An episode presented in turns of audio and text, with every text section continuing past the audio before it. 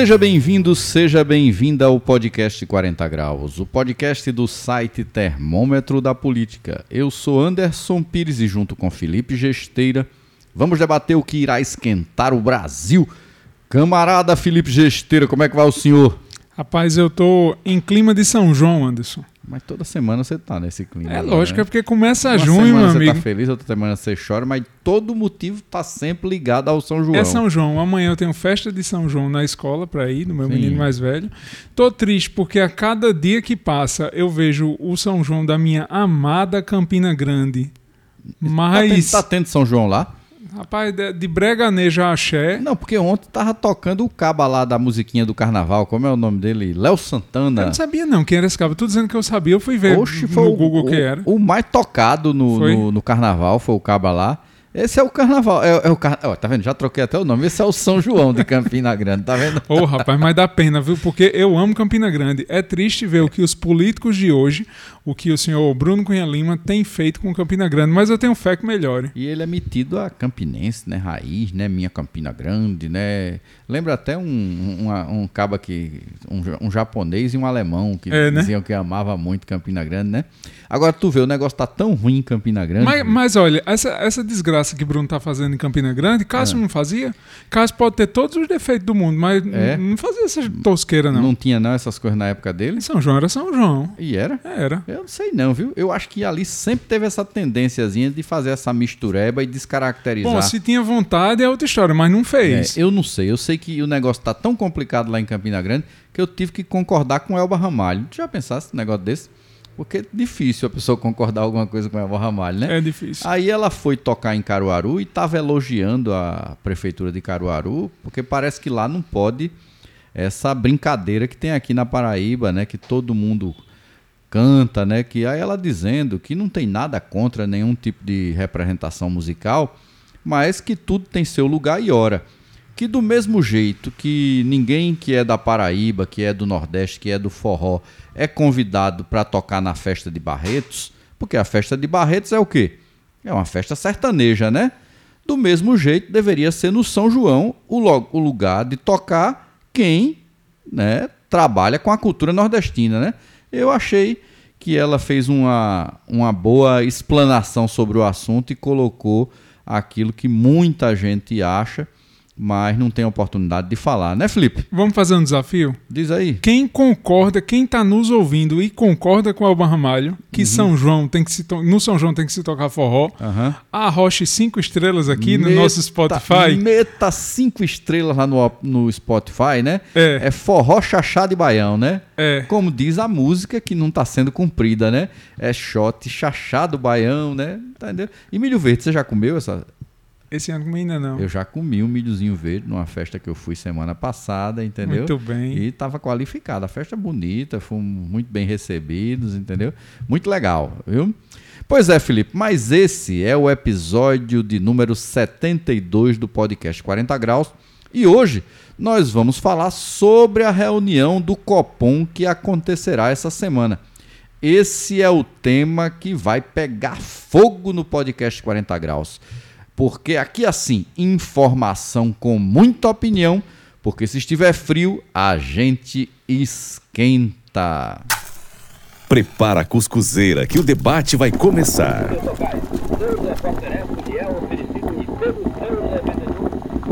Camarada Felipe Gesteira, você está acompanhando aí o moído, né, do da questão da taxa de juros no Brasil, né?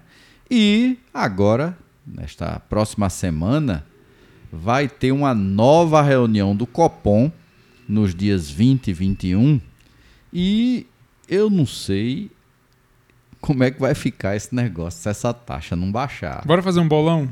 É, eu não vou fazer bolão, não. Você disse que baixa ou não baixa? Eu digo que não baixa, Eu digo que baixa. certo? Agora, se for para baixar merreca, Eu digo que baixa. aí é tripudiar com a desgraça alheia, eu né? digo que baixa 0,25. Aí é sacanagem, Felipe. É. Porque olha só.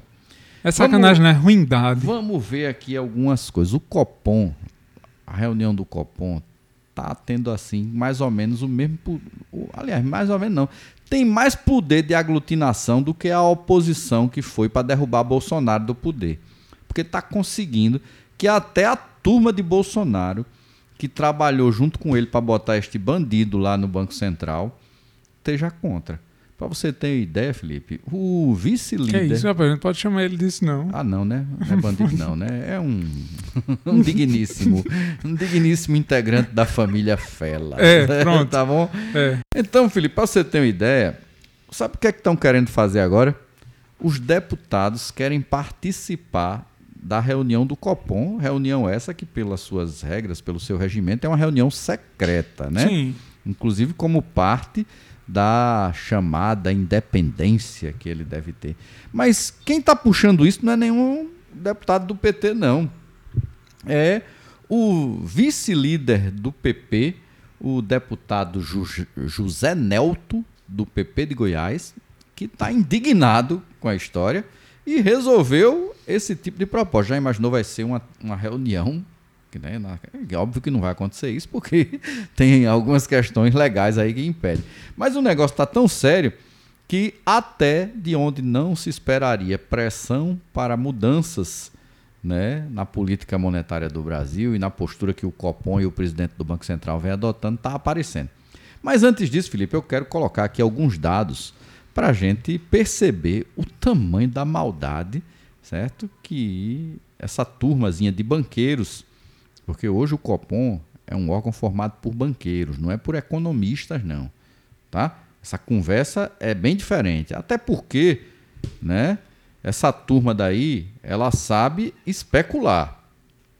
Quando é para ter as condições normais de competitividade e as dificuldades que o mundo real aplica, eles nunca querem. Eles querem viver da rasteira na, na, na população, no país e sempre sair ganhando. Porque até quando o país estava assim, numa situação desgraçada no meio de uma pandemia, esse povo batia recorde de lucro e não dá para aceitar. Mas é que tá, com a Selic tão alta, Anderson, a gente tem, tem um divisor de águas, porque não é a mesma turma que está ganhando, não.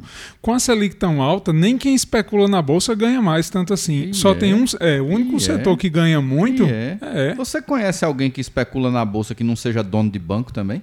Sim, mas é só. Ah, Mas, mas as empresas não ganham. Felipe. As empresas não Pois ganham. é, o único as setor que ganha com Selic alta é Pois banco. É, só que tem uma coisa, o capital é dono de tudo. Então o Caba diz que é dono. Exemplo, vamos lá. O Caba, aqueles bandidos da Americana, eles são o quê? Investidores em empresas, mas com base nisso eles também têm banco. Então ele pega onde ele está capitalizando e joga onde está dando mais lucro e ganha para todo lado. É igual, né? Por exemplo, vai comprar um carro, aí o banco é banco Fiat, banco Volkswagen, banco GM, porque esses caras viram que eles têm condições de ganhar para todo lado. Que é né? mais negócio financiar, né? Mais negócio bancar o É financiamento. que chega uma hora que a situação está ficando muito grave para o setor produtivo, mas aí eu vou voltar para aqueles dados que, que eu ia colocar. Primeira questão: a inflação no Brasil acumulada nos últimos 12 meses está na casa de 3,94%, certo? Pela primeira vez na história, nós estamos com a menor inflação, a menor inflação do mundo entre as grandes economias. A inflação na zona do euro, que deu uma melhoradazinha agora, mas já chegou a 8%, agora está em 6,1%. E a inflação acumulada nos últimos 12 meses nos Estados Unidos está em 4,9%. E olhe que lá eles estão né, o tempo todo baixando o juro. Entendeu? Olhe só a situação. E apesar de nós estarmos com essa taxa de inflação acumulada nos últimos 12 meses tão baixa, tem um prognóstico para o mês de junho de que nós vamos ter inflação negativa. Olha só a situação que nós estamos chegando. Parece bom, mas não é. Porque a inflação negativa, ela pode ser acompanhada de quê? De retração econômica, Sim. de processo recessivo, certo? Então, Felipe, para completar, outro dado interessante, o primeiro trimestre né, apresentou um PIB que ninguém acreditava. Que ninguém acreditava, vírgula, que esses especuladores que ganhariam com essa política de terrorismo dentro do Brasil dizia que o nosso PIB iria fechar o ano com no máximo 1%. O primeiro trimestre já apontou para 1,9%.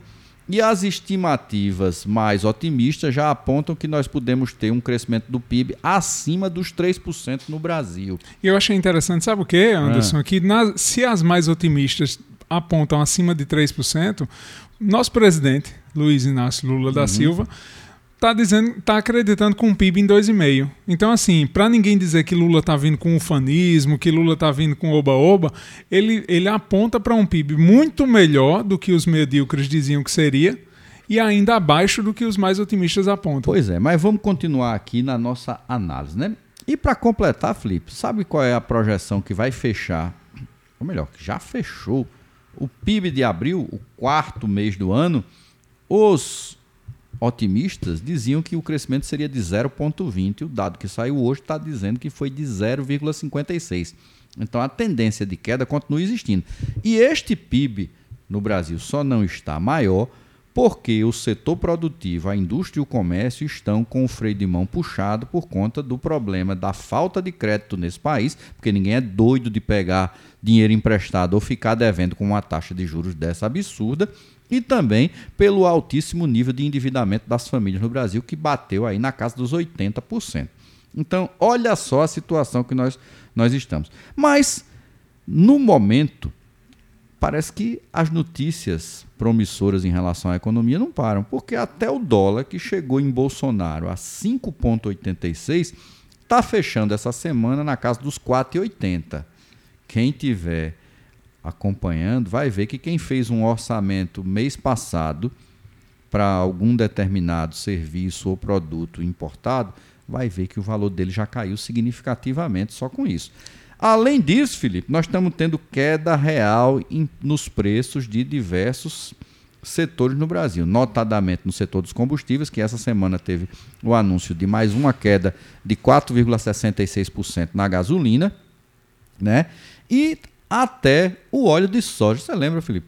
Já existe lugar que o óleo de soja está se encontrando na casa dos R$ 3,90, R$ reais algo que durante o governo Bolsonaro passou, passou de 10 reais. passou dos 13 é, reais. É, passou dos 13. É, foi um, pronto, mas tá aí, teve uma coisa boa nisso. Aí eu descobri a banha de porco, que é mais saudável, mais gostosa, mais barata e rende mais. Banha de porco é bom demais.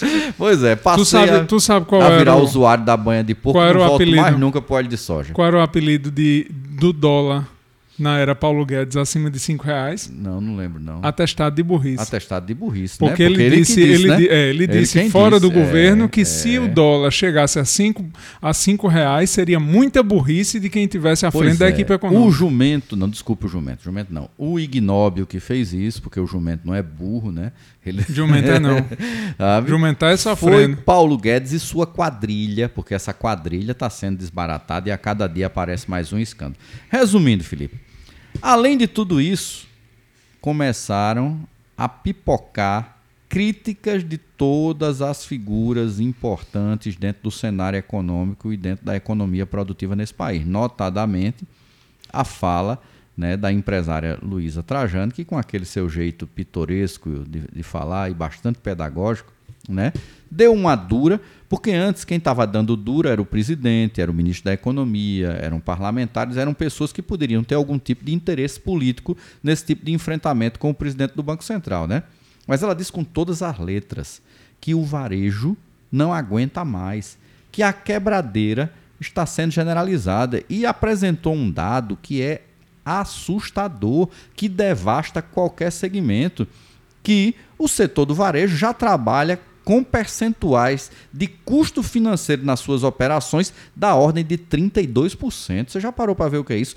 Um terço daquilo que representa um determinado né, empreendimento, o seu custo financeiro representar isso tudo. Isso é o custo, isso é bom a gente deixar claro para quem está nos ouvindo, isso é o custo para existir, digamos assim, né? Não é, não é o custo do produto que ele não, vende, não. não. É o custo operacional. Daqui, quando você tá, chega lá, você vender um produto por 100, para chegar naquele valor de 100, tem 32 reais que é só de custos financeiros por conta né, desta bomba que se transformou. O problema é o seguinte, que este Banco Central, além de, de, cínico, porque ele é cínico quando ele aponta argumentos que não se sustentam em absolutamente nada, a questão da meta inflacionária que ele coloca é outro absurdo, é algo completamente arcaico.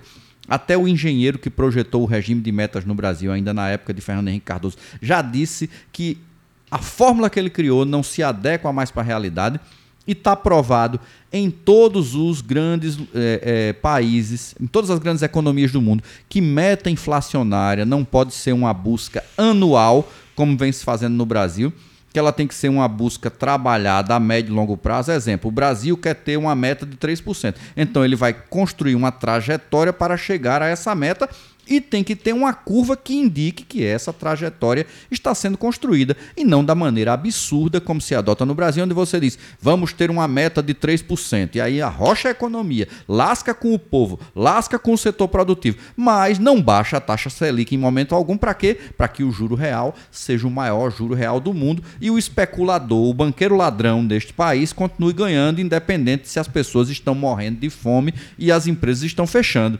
Então não dá para aceitar esse tipo de coisa. E aí, eu quero saber se quando terminar essa reunião do Copom no dia 21, se a gente tenha um desses dois palpites que nós demos aqui, porque o meu é ruim, mas o seu não é muito melhor não. Porque a taxa de juro cair 0,25% é insignificante, principalmente se a gente considerar a trajetória e o tempo que ela vem persistindo nesse patamar tão elevado. Olha ah, mas, mas o, a mídia, a mídia, a, os jornalistas de economia do eixo Rio-São Paulo, aquela turma que, que bate palma para liberalista, quando cai 0,25%, eles dizem que foi um grande é, esforço do Banco mais, né? Central. Né? Nem todos, né? Tem, tem é. gente que anda não, tem, chamando não, Lula mas, de sortudo. É, mas tem gente que anda chamando Lula de sortudo, como tem também o Sardenberg da vida, que o, o irmão é dono de banco e ele está querendo que o mundo se lasque e ele utiliza de um microfone para todo dia mentir né? E não é, não, é, não é à toa que ninguém aguenta mais lhe escutar, porque é tanta mentira. Até Merval, que é o supra-sumo né, da, da imbecilidade, está começando a dizer que não dá mais para chamar Lula de sortudo. É porque é óbvio, Porque né? não dá para a pessoa ser sortuda em três governos. Exatamente. Não é? Tem alguma coisa aí de diferente. E acho que não precisa fazer muito, não. É como no mesmo dia que o, o Merval fez esse comentário, tem um outro jornalista que diz que um presidente que acorda de manhã e não sai criando crise já ajuda muito um país. Quem foi a, aquela jornalista que. que eu, eu, até vi esse vídeo. Quem foi aquela que começa chamando Lula de sortudo, que eu não reconheci? Aquela é a Lilian Wittfilho. É Lilian, é isso né? mesmo. Que sempre foi uma figura bastante direitosa, né? Sabe? Entendeu? E aí, é, é, é, não é à toa que ela era, era, era economista da transição né, democrática no Brasil e falava muito na época do Jornal da Globo. Entendeu? Mas voltando aqui, Felipe, eu quero saber o que é que vai ser desse país. Sabe por quê? Doido a gente já viu que não, não tá sobrando. Né? Todas as loucuras que a gente vê todo dia aparecendo. É golpe, é ex-procurador agradecendo a Deus pelos piques que recebeu, sabe? É, tem de tudo. De tudo tem. Isso ah. é um país de doido, sabe? E certamente nós temos mais um bandido doido na gestão de um órgão que primeiro que não tinha que ser independente coisa nenhuma, tá? Isso não existe. Essa palhaçada de um pedaço do Estado que mexe na vida de todo mundo, ter alguém com poder para conduzir como bem quer sem ter recebido um voto, aí não dá, né? E a gente não aguenta mais essa situação. O país não pode virar o semestre com esse tipo de política. Por quê? Porque enquanto não houver uma virada na questão do crédito no Brasil, nós não vamos conseguir ter efeitos práticos. A prova está aí. Apresentaram esta proposta né, de créditos tributários para compra de carro, os tais carros populares, que de popular não tem nada, que o mais barato ficou em 59 mil reais, tá? E as pessoas não estão comprando. Por quê? Porque quando você baixa lá 2 mil, 3 mil conto de um carro e você vai botar isso no custo da prestação, a prestação fica praticamente do mesmo jeito. Não dá nem 3 reais de diferença. Não dá diferença nenhuma. Dá e o caba tá lascado pagando uma taxa de juro absurda. Então ele vai estar tá com um carro velho pagando uma taxa de juro completamente irreal. O que é que está acontecendo no Brasil? O Brasil tinha uma proporção de 70% dos carros serem vendidos através de financiamento e 30% ser pagamento à vista. Isso mudou. Você está com mais de 70% dos carros vendidos no Brasil à vista. Agora, com um detalhe: você vendia 300 mil, agora vende 100 mil carros. Olha só o absurdo. Você está entendendo? Está diferente, né? Não dá, né? Então, Felipe, eu não sei, sabe? Você faz uma aposta aí. Quanto, quanto, quanto é que você acha que está a cotação lá no, no PixBet dessa sua aposta aí? Sei não. É mesmo, podia, podiam cotar, né? Eu acho que vai ter aposta, sabe? Porque o negócio ficou sério, homem, sabe? Não dá pra ser desse jeito, sabe? Os caras estão querendo o quê? Destruir o Brasil? Mas assim, o, o, que, é que, o, o que o Campos Neto está fazendo, não dá para chamar ele de bandido, apesar de que é uma canalice, mas ele está jogando Felipe, o jogo Felipe, que, que mandaram ele fazer. Você sabe quanto representa cada 1% de taxa de juro que o, que o Brasil paga para os seus bancos. Sei, eu não concordo com isso, não. Estou dizendo que não é crime. São 60 bilhões. Ó. Se, se, a taxa de juros do Brasil caísse de 13,75 para 12,75, você economizava 60 bilhões no ano. Eu sei. Se fosse 2%, 120 bilhões. Salvaria empregos, salvaria empresas, 180 bilhões. ajudaria a economia. E esse dinheiro que deixaria de ser pagado para banco ele iria estar tá sendo jogado. Eu concordo, mas não dá para dizer que é crime. O que ele está fazendo, ele está jogando a regra. Ele foi colocado lá para fazer essa não ruindade. Diz isso não. A regra estabelece que ele tem, tem ter metas inflacionárias a serem cumpridas, mas tem metas também de ordem social, como a própria geração de emprego. Ninguém fala disso. Como é que é isso? A inflação cai, cai, cai, cai mas aí é que tá. A, a, a ideia de quem, caiu. É, a, então, ideia de quem, a ideia de quem colocou o Banco Central independente foi justamente isso: colocar os liberais para fazer a ruindade. Não está cumprindo. Tanto é que, do jeito que está. A, a ruindade não está sendo cumprida, não? Não, não está sendo cumprida a lei. Porque a lei diz que você deve ter como parâmetros o quê? Controle inflacionário e geração de emprego. O controle inflacionário está sendo muito maior do que qualquer expectativa. Então já era um motivo para é um se rever. E o emprego tá, também não sai do canto. Então, tudo que ele tem que fazer, ele não está fazendo. É. A única coisa que ele está fazendo é manter a taxa de juros lá em cima para dar dinheiro para seus amigos banqueiros. Agora, quem é Campos Neto? Rapaz, Campos Neto é geneticamente certo? uma pessoa que trabalhou para destruir esse país. Porque o pai era do mesmo jeito. Era um expoente da ditadura militar nesse país. E essa figura foi indicada por alguém que foi forjado na loucura, na loucura dos mais loucos e, e, e psicopáticos do mundo, né? Que foi Bolsonaro. Sim. Quem pariu Campos Neto foi quem? Foi o bolsonarismo porque essa figura jamais ocuparia esse cargo se não tivesse sido colocado por esses loucos com essa missão de destruir o Brasil. E está sendo defenestrado, né?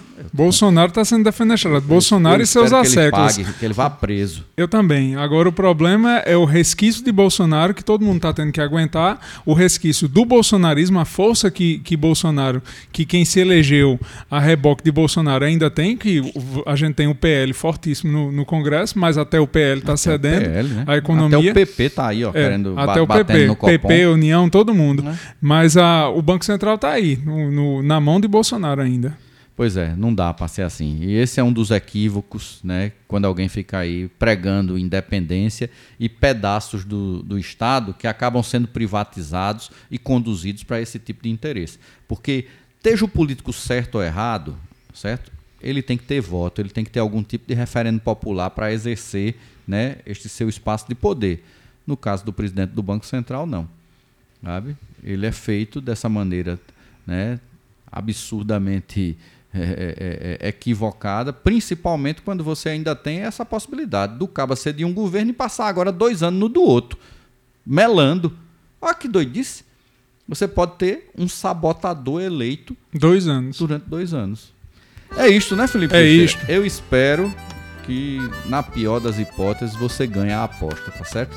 Na pior, né? É, na pior das hipóteses, né? Porque eu tô mais pessimista do que você, porque eu tenho acompanhado o cinismo desse senhor que é o presidente do Banco Central, Roberto Campos Neto. Beleza?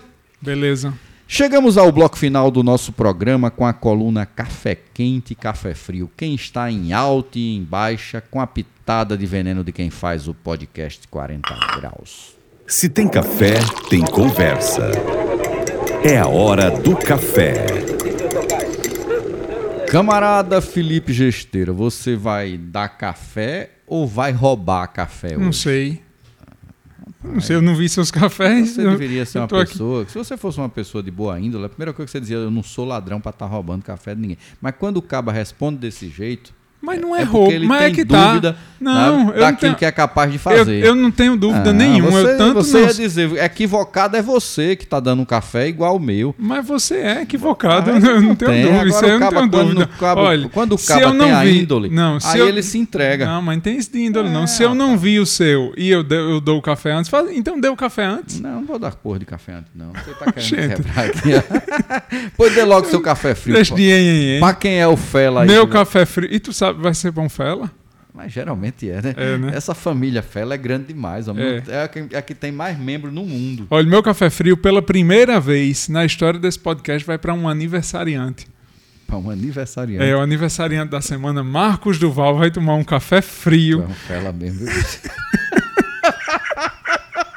Marcos Duval. Ó, aqui a prova. Poxa, irmão, não vi. Rapaz, tenha vergonha. Agora lascou, rapaz, eu sou pelo adivinha? amor de Deus, Não. sei não. Vá, diga Olha, aí. Marcos Duval vai tomar um café frio porque É. recebeu visita da Polícia Federal. Já foi o primeiro café frio dele. Vai Hum. Tomar um café frio por praticar gordofobia, porque é feio, viu? Ele praticou gordofobia contra Flávio Dino, mas É. o pior é que ele tá gordo que sua molesta e fica publicando foto Não, de ele- quando ele era a- magro. Ele, ele não, acha, min- e ele acha que mentindo. tá magro. Ele pensa não, que tá magro. não, ele sabe que não tá. Ele publica foto de quando tava magro, dizendo que é a foto do dia sem ser. É impressionante, é Aí- muita cara de você pau. viu a história do caba lá que disse que o que ele manja? Não, vi não. Porque você viu que ele botou uma foto dele e Flávio Dino, os dois de sunga na praia, e ele fazendo comparações com relação às manjubas de cada um, sabe? Então ele entende. Aí ele, aí ele foi homem. falar besteira na CPI. ah, um, um- um deputado chegou lá e disse: Olha, é melhor o senhor ficar calado, porque do que você manja. É E triste. E virou. virou Bom, e vai virou tomar um café frio por ser mentiroso, porque dizem que essa história da SWAT é, um- é uma invenção das maiores do mundo. Que ele, não é- ele vive dizendo que é membro, Pois é, né, velho? é, ele é membro de honra da SWAT, mas na verdade foram atrás dos documentos e ele É. era membro honorário de uma divisão da SWAT. E Sabe aqueles, sabe é aqueles, é, é aqueles títulos que o caba ganha, que o filho caba ganha de bombeiro, entendeu? É. Quando você faz uma ajuda a alguém ou, ou alguém quer lhe dar um título, é aqueles títulos que se dá até a cachorro. De- Entendi, que entendi. não vale nada. É uma, é uma beleza. É, né? vale menos do que um voto de aplauso de uma Câmara Municipal. E é.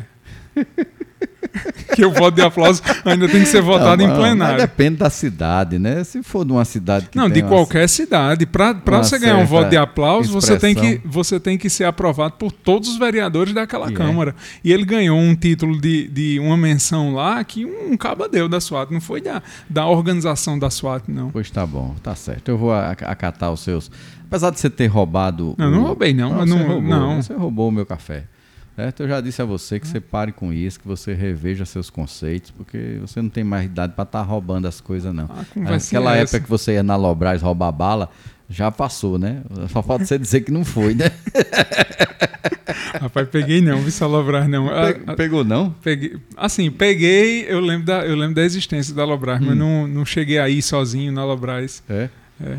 Pois tá bom. Pois, Felipe, eu vou dar o meu o meu café frio de hoje. Sabe para quem? Ah, Pra, vou, vou- dar para uma figura que representa um conjunto né, de bandidos que este país né, gestou, teve a oportunidade de acabar com, com essas figuras, mas por conta de uma lógica permissiva e equivocada, nós vamos padecer com esse problema durante muito tempo. O meu café frio vai para o Tenente Coronel Mauro Cid, mas na verdade ele vai para toda essa corja de golpistas, de filhotes da ditadura, que o Brasil teria, eh, poderia ter corrigido isso desde a época da anistia e até durante os governos democráticos que, no- que nós tivemos, e poderia ter dado um basta nisso se tivesse punido exemplarmente quem praticou e quem até hoje produz apologia. A eleição de Bolsonaro para presidente da República é parte dessa omissão e dessa lógica permissiva que o Brasil adota em questões tão sérias como essa. Então, o meu café frio vai para este bandido aí, que está aí sendo né, desmascarado cotidianamente, com as gravações, com, com as trocas de mensagem, com um grupo de militares e outras figuras que realmente orquestravam um golpe nesse país. Se alguém achava que era brincadeira, Agora não tem mais como achar. Quem quiser, procure aí no noticiário. Já saiu em, em vários lugares, está lá a degravação, para vocês entenderem a doidice que esse Brasil estava sendo conduzido. Por quem eram esses loucos, né? À toa que eles tinham como ícone ideológico Olavo de Carvalho, né? E achavam que a Terra era plana. Beleza? Beleza. Vamos para o café quente, Felipe Gesteiro. Eu quero ver você roubar o meu hoje. Meu café quente vai para uma pessoa é. que já tomou café frio aqui nesse programa. E foi? Quem foi, foi esse indivíduo? Já ah, tomou café até frio? Até Lula você já deu café frio para ele? É, né? É. Rapaz, bichinho, não sei nem porquê ele tomou café frio. Nosso presidente. É. Bom, mas meu café quente vai para quem já tomou café frio, porque sempre é tempo de rever conceitos. É. E num momento de enfrentamento como esse, como tem muita gente falando besteira, dizendo que Lula tem sorte, né? Hum. De a economia tá dando tudo certo, porque. Muito bem. Por, é, porque, porque é um absurdo. Rapaz, o meme que tá circulando na internet hoje é a é. carta. Tu, tu chegou a jogar Magic The Gathering? Não, eu não sou não, dessa, não é desse não, Meu né? filho tem esse Magic lá, tem esses Tem uma carta de Magic. muito complexo. Tem uma carta de Magic que criaram, criaram uma carta de Magic chamada Lula da Sorte. Toda vez que ela cai na mesa, é. ela invoca a sorte da economia e o país começa a andar. Porque é um absurdo o cara no terceiro mandato. Tem quantas variações essa carta? É, é pelo é. amor de Deus, você dizer que é, é. sorte, dólar tá caindo, bolsa tá em alta, bolsa tá estourando, tem gente prevendo o, o chamado bull market é na mesmo? bolsa. Diga aí é onde é negócio... que eu vou ganhar dinheiro aí pra eu botar um dinheirinho nessa Eu já disse, bolsa. você perdeu de ganhar dinheiro esses então, meses. Tá bom, então, meu café quente vai para o senhor Merval Pereira. Muito bem, para o presidente da Academia Brasileira de Letras, é, né, exatamente, Pereira, né? uma academia pois, que tem até Yves Pitangui como pois, membro. É, não, mas Yves Pitangui é muito melhor do que alguns que estão lá. Mas Felipe, sabe para quem vai meu café? Yves Pitangui é cirurgião. É, mas é, pode ser, pode ser um grande poeta nas horas oh, vagas, né? É. Poderia ser, né, que dele. já foi-se embora. Vai. Felipe, sabe para quem vai meu café quente hoje? Para quem? Para o professor de Direito da Universidade de Brasília, José Geraldo de Souza, que introduziu uma nova categoria. Eu diria quase que aquilo é quase que um gênero gramatical. Sabe qual é? Hum. é a chacota com categoria acadêmica. Eu vi. Você viu? Olha, o professor José Geraldo, ele com a categoria acadêmica, chamou a ignóbil deputada bolsonarista Carolina Detoni, do PL de Santa Catarina, de burra. E alguém que faz aquilo com aquela capacidade, com o poder né, de explicar pedagogicamente, inclusive utilizando como exemplo até as caravelas, as né? caravelas e os índios. Mas o pior de tudo, sabe o que é, Felipe? É depois da pessoa levar uma lapada dessa, ela deveria ficar calada a deputada se sentiu ofendida. É lógico, né? Ela não teve capacidade nem de retrucar e ainda ressaltou que ela estava, né, sendo estava sendo detratada com uma categoria acadêmica. Olha, gostaria muito que esta categoria acadêmica começasse a permear a sociedade brasileira que está precisando de um verdadeiro chá de cognição. Tem muita gente com déficit cognitivo, com dissonância cognitiva. A nesse, dissonância é grande nesse país. E o professor José Geraldo fez aquilo que muita gente gostaria de fazer e com extrema categoria. Beleza? Beleza. Terminamos por hoje, Felipe Teixeira? Terminamos. Me diga uma coisa, você vai ficar só choramingando por causa do São João ou vai fazer alguma coisa nesse fim de semana? Eu vou, vou pro São João de Pirrai. Ah, é, né? É. Será que lá vai ter pelo menos uma espigazinha de milho verde para você assar? Ah, já vai ter assado já na cantina é? da escola. pois tá bom, boa sorte para você nas festividades e que o São João, se, se em Campina Grande não está sendo né, realizado conforme as tradições, que ele né, consiga né, manter essa chama acesa nos, nos recantos aí desta nossa Paraíba e do nosso Nordeste. Vamos embora? Vamos. Esse foi o podcast 40 Graus, episódio 72. João Pessoa, Paraíba, Brasil. O podcast está no Spotify e no site termômetrodapolitica.com.br. Abraço a todos e todas. Obrigado pela audiência e até o próximo programa. Valeu! Podcast 40 Graus. Informação com muita opinião. Porque se estiver frio, a gente esquenta.